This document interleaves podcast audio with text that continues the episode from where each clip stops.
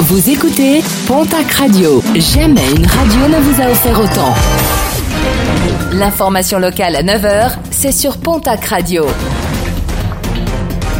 Bonjour Jean-Marc Courage Sénac. Bonjour à toutes et à tous. Journée de grogne ce jeudi, de nombreuses manifestations dans la région, une grève interprofessionnelle pour protester contre la réforme des retraites. De nombreux services publics seront fermés aujourd'hui.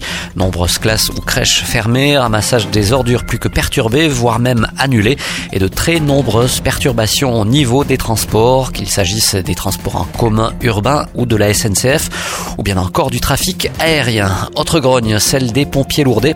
La CGT S10 60 65 dénonce des conditions de travail déplorables. La semaine dernière, pas plus de 13 degrés dans les locaux, de nombreuses infiltrations d'eau, des fissures apparentes et surtout des rats comme colocataires.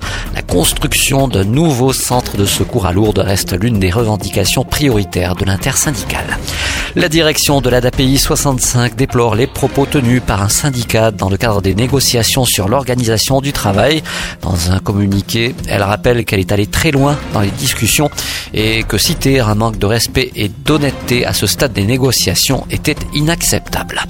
Une mère de famille mise en examen pour des faits de violence sur mineurs suite aux auditions menées au sein de la communauté Tabitas Place de Sus en Béarn. La justice reproche à cette femme d'avoir usé d'une petite baguette afin de corriger ses enfants. Intoxication au monoxyde de carbone déplorée dans les Hautes-Pyrénées. Les pompiers sont intervenus hier matin à Vialadour où une famille venait d'être intoxiquée par ce gaz inodore et qui fait plusieurs victimes chaque année.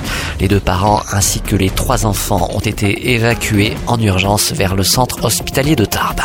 Et puis, les chefs d'État de l'opération Barkhane seront réunis à Pau le 16 décembre prochain, annonce faite par Emmanuel Macron à l'issue du sommet de l'OTAN. Une cérémonie est par ailleurs prévue à cette date au sein du 5e RHC, durement touché par l'accident de deux appareils. C'était le 23 novembre dernier au Mali.